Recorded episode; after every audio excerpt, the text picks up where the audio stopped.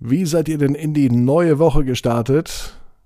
Wir starten jetzt auf jeden Fall in den schönsten Teil des Tages. Ab ins Bett, ab ins Bett, ab ins Bett, ab ins Bett. Der Kinderpodcast. Wisst ihr, warum das der schönste Teil des Tages ist? Weil man nochmal sich Zeit nehmen kann, um zurückzuschauen auf den Montag, was passiert ist, was man alles erlebt hat heute an diesem Tag, was besonders schön war, was einem Freude bereitet hat. Und man kann sich Zeit nehmen, um auf morgen zu blicken, auf den Dienstag. Auch da gibt es mit Sicherheit Dinge, die toll sind, auf die ihr euch freut und die die Spaß machen. Und damit der Dienstag ganz schnell kommt, hilft eins, ins Bett gehen, ausschlafen, damit der Körper und der Geist Energie und Kraft tanken können. Mit einer wirklich schönen Geschichte heute. Svenja rettet den Bach. Aber die kommt noch nicht. Mm -mm. Wisst ihr, was erst kommt? Genau, das Recken und das Strecken. Seid ihr bereit? Einmal die Arme ausschütteln. Ganz leicht die Beine auch ein bisschen wackeln.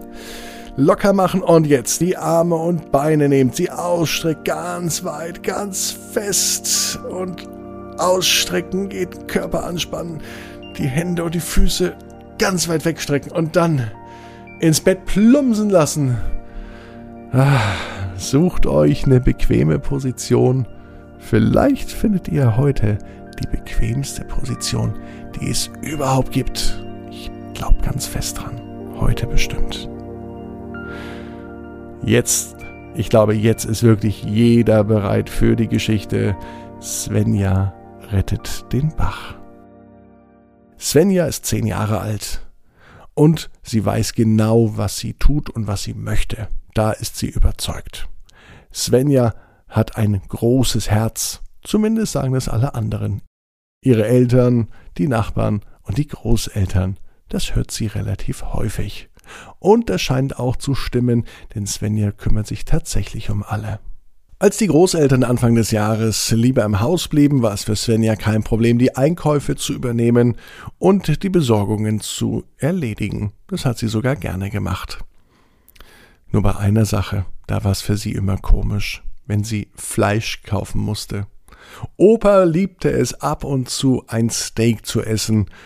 Für Svenja war das keine Alternative. Sie isst schon seit Jahren kein Fleisch mehr, weil ihr einfach die Tiere leid tun. Für Oma und Opa hat sie sich trotzdem überwunden und hat beim Metzger Fleisch gekauft. Und das fiel ihr wirklich schwer, denn Fleisch schmeckte ihr sowieso noch nie. Vegetarier nennt man das, wenn man kein Fleisch isst. Svenja achtet auch sehr auf sich und auf ihre Umwelt. Nicht nur auf Oma, Opa, ihre Eltern und die Nachbarn, auch auf die Natur auch auf die Natur. Jeden Morgen fuhr sie mit dem Schulbus. An der Haltestelle floss ein kleiner Bach. Jeden Tag sah sie, dass immer mehr Dreck angespült wurde. Ihr lag die Natur und ihr lag die Umwelt am Herzen, deswegen hatte sie einen Plan geschmiedet. So kann das nicht bleiben. Natürlich wusste Svenja, dass sie ganz alleine kaum eine Möglichkeit hat, den Bach zu retten, aber mit Hilfe geht das bestimmt. Heute Morgen ging sie mit ganz großen Plänen in die Schule. Sie fuhr mit dem Schulbus. Gleich angekommen, als sie ausstieg, trommelte sie ihre ganze Klasse zusammen. Sie erzählte allen vom Problem mit dem Bach, dass sie bemerkte, wie er jeden Tag dreckiger wurde und dass sie endlich etwas unternehmen müssten. Svenja organisierte eine riesen Müllsammelaktion mit der ganzen Klasse. Auch die Lehrerin von Svenja, Frau Widinski, war schwer begeistert und unterstützte die ganze Klasse. Frau Widinski beschloss spontan, dass heute ein Sonderunterricht durchgeführt wird. Heute geht es den ganzen Tag um Umweltschutz und sie schrieb ganz groß an die Tafel heute Doppelpunkt Projekttag Umweltschutz. Wir retten den Bach. Ausrufezeichen. Und so ging es los. Frau Wedinski, die ganze Schulklasse und natürlich Svenja bereiteten alles vor, was man für eine Bach-Rettungsaktion benötigt. Aber was benötigt man überhaupt?